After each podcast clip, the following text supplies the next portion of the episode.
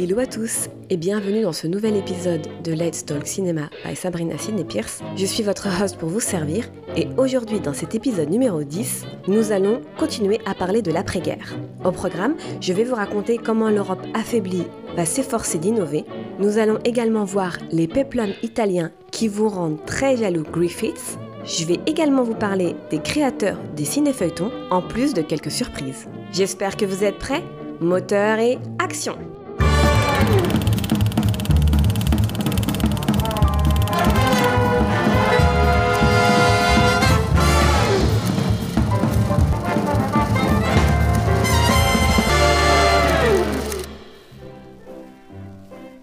Comme je le disais en introduction, aujourd'hui je vais vous parler donc de l'après-guerre, car la semaine dernière à l'épisode 9, je vous parlais donc de la Première Guerre mondiale, 1914-1918, des conséquences de celle-ci sur le marché cinématographique, et donc à la fin je vous expliquais que le marché du cinéma US allait remporter la guerre industrielle.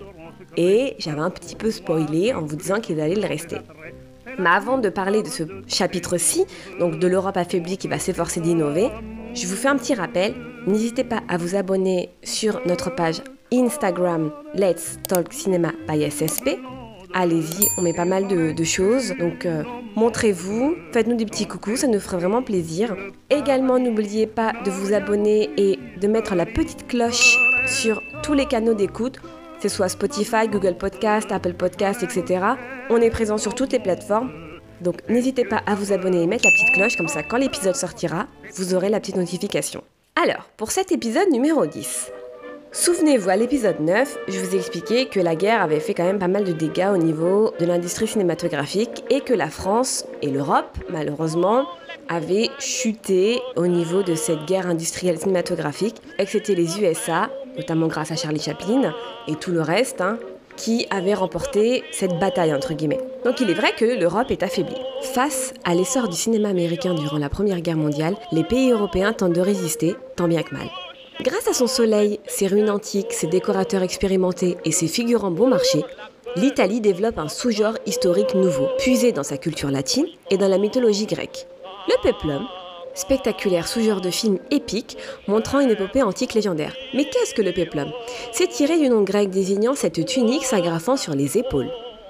Alors, après Covadis, d'Enrico Guazzoni en 1912 et Les derniers jours de Pompéi de Mario Caserini en 1913, qui inspireront à eux seuls une bonne dizaine de remakes, l'imposant Cabiria, que j'avais parlé dans l'épisode 3 qui est intitulé Les pionniers du cinéma de Giovanni Pastrone en 1914, s'impose comme une œuvre monumentale de 2h46 où s'entremêlent des morceaux de bravoure comme l'éruption de l'Etna, bataille liée à la Troisième Guerre punique, incendie de la flotte romaine à Syracuse, sacrifice humain au bal de Babylone, etc.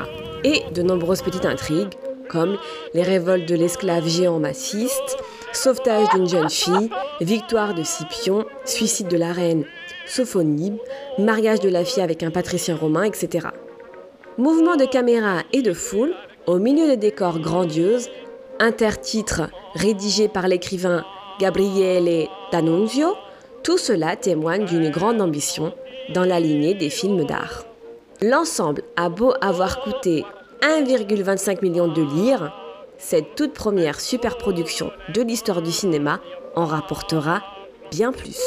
Même si je vous en avais parlé lors de l'épisode 3 sur les pionniers du cinéma, à propos de Kabiria, je vais revenir plus en détail parce que c'était un péplum très très coté. Parmi les innovations qu'apporta le super péplum Kabiria figurent les imposants décors antiques en bois et en staff dus à Camillo Innocenti. Ceux-ci constituèrent en 1914 une véritable révolution par rapport aux traditionnelles toiles peintes en trompe-l'œil. Ils permettaient notamment une mise en scène en profondeur avec des éléments en premier plan et d'autres en arrière-plan. C'est pour mettre en valeur ces décors que pour la première fois, une caméra fut montée sur un carrello, un chariot, conçu par le réalisateur Giovanni Pastrone. La mobilité de ce chariot autorisait de longs travelling, rompant clairement avec la vision théâtrale figée. Les grosseurs de plans y gagnèrent en diversité.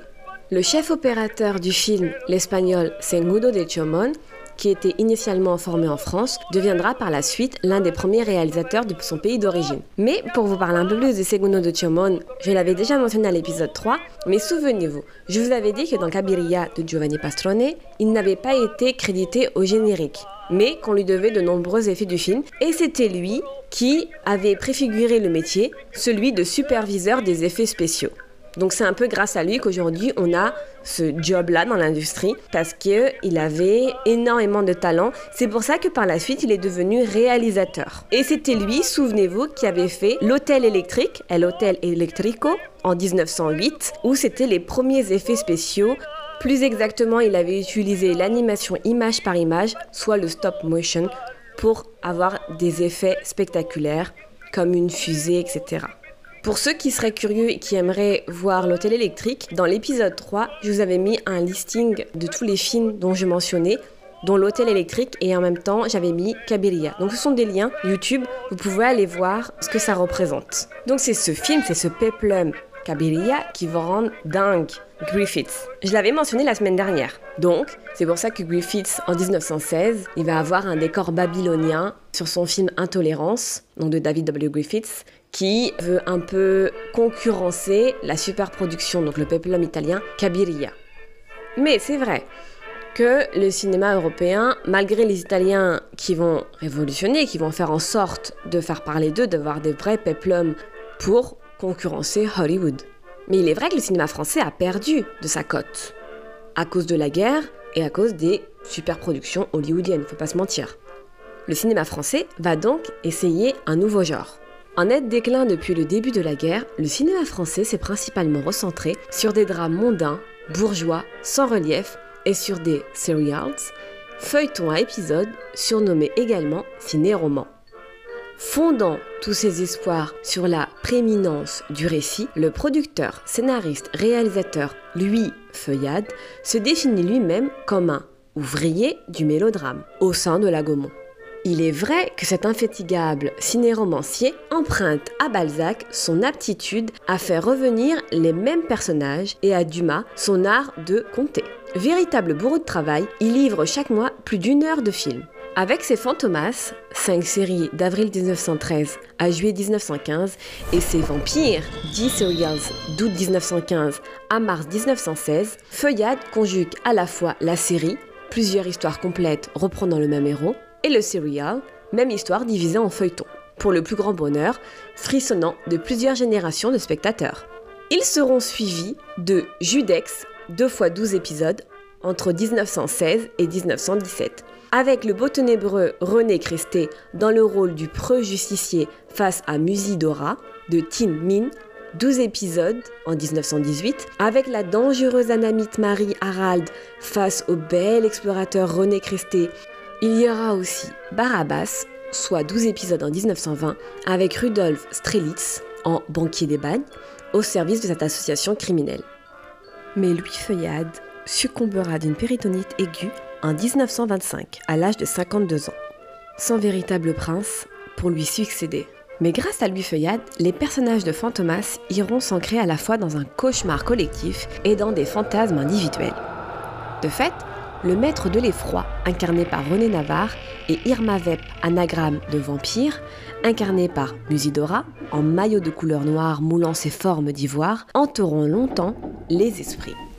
Notamment ceux des surréalistes qui apprécie l'intrusion de l'imaginaire dans la réalité. Voilà bien le spectacle qui convient à ce siècle, s'exclamera Louis Aragon avant qu'il ne s'affole devant les contes d'Irène ou d'Elsa. Max Jacob s'enthousiasmera à son tour pour ce Nietzsche écrit pour les boniches, ce qu'il disait. Voir Musidora s'introduire partout à pas feutré, vêtue de sa combinaison intégrale, aussi moulante que troublante, voilà de quoi rassasier voyeurs et fétichistes. Rappelons qu'à cette époque lointaine, la vue d'un demi-mollet suffisait à mettre en émoi tous les sens de ces chauds fripons. Tous devront attendre 70 ans, soit 1986, avant qu'une copie complète des vampires ne soit enfin restaurée. Mais donc, avec les ciné-feuilletons, on va assister à l'avant-garde française qui va explorer plusieurs voies. En France, l'heure est encore aux bluettes sentimentales et aux drames mondains sans relief. Refusant de glisser tranquillement dans le sens du courant commercial, Abel Gans va se placer à l'avant-garde du cinéma français. Avec le culot de ses 26 ans, l'ambitieux réalisateur français Abel Gans va s'efforcer de secouer le regard assoupi des spectateurs par des recherches esthétiques poussées. Sa folie du Docteur Tube en 1915, qui prend des airs de Docteur Caligari burlesque, s'appuie sur des trucages originaux tels que des plans filmés dans des miroirs déformants. Son film, J'accuse en 1919, sonorisé en 1937, utilise à fond la technique de surimpression. On y voit des soldats s'extraire de leur tombe pour venir réclamer des comptes aux survivants. La roue, en 1922, présente des effets de montage accélérés au moment d'un déraillement de locomotive qui rompent le train-train habituel grâce à leur symbiose avec la musique d'Arthur Honegger. Enfin, son œuvre phare, Napoléon en 1927, dont la réalisation s'étale sur 4 ans, va aboutir à un film fleuve de 6 heures. Réduit à 3h20 pour sa première à l'Opéra Garnier le 7 avril 1927, le Napoléon d'Abel Gans présente plusieurs procédés innovants.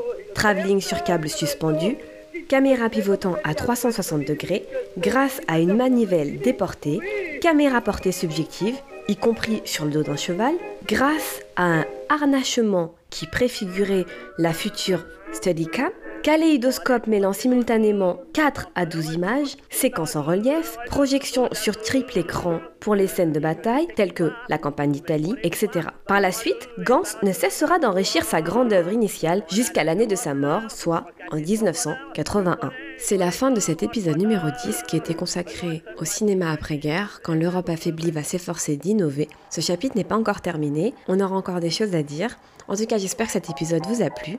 N'oubliez pas de vous abonner sur notre page Instagram Let's Talk Cinema by SSP si vous voulez avoir plus d'informations et voir nos tout nouveaux shorts. Et également partager avec nous tout ce qui vous passe par la tête, n'hésitez pas, soyez pas timide. Vous pouvez également nous suivre sur chaque canal d'écoute, que ce soit Spotify, Apple Podcast, Google Podcast, Amazon, etc. Et vous abonner et ainsi mettre la petite cloche comme ça, quand chaque épisode sort, vous avez le petit rappel. Au moins, il y aura beaucoup moins de suspense. La semaine prochaine, je continuerai à parler du cinéma après-guerre, mais cette fois-ci, je vais parler des apôtres du surréalisme. Vous allez voir, je reste en Europe, je reste en France, et je vais vous montrer un peu ces grands hommes qui ont montré le surréalisme au cinéma pour un peu concurrencer les ricains dans la quête de faire un meilleur cinéma. En tout cas, moi, c'est toujours un plaisir d'être avec vous et de continuer à parler cinéma. Je vous retrouve la semaine prochaine pour un nouvel épisode, l'épisode 11 qui sera consacré aux apôtres du surréalisme, notamment avec un certain Buñuel. Je n'en dis pas plus, soyez là la semaine prochaine pour écouter la suite. En attendant, je vous souhaite à tous une très belle semaine, un bon week-end et je vous dis à la semaine prochaine. Ciao ciao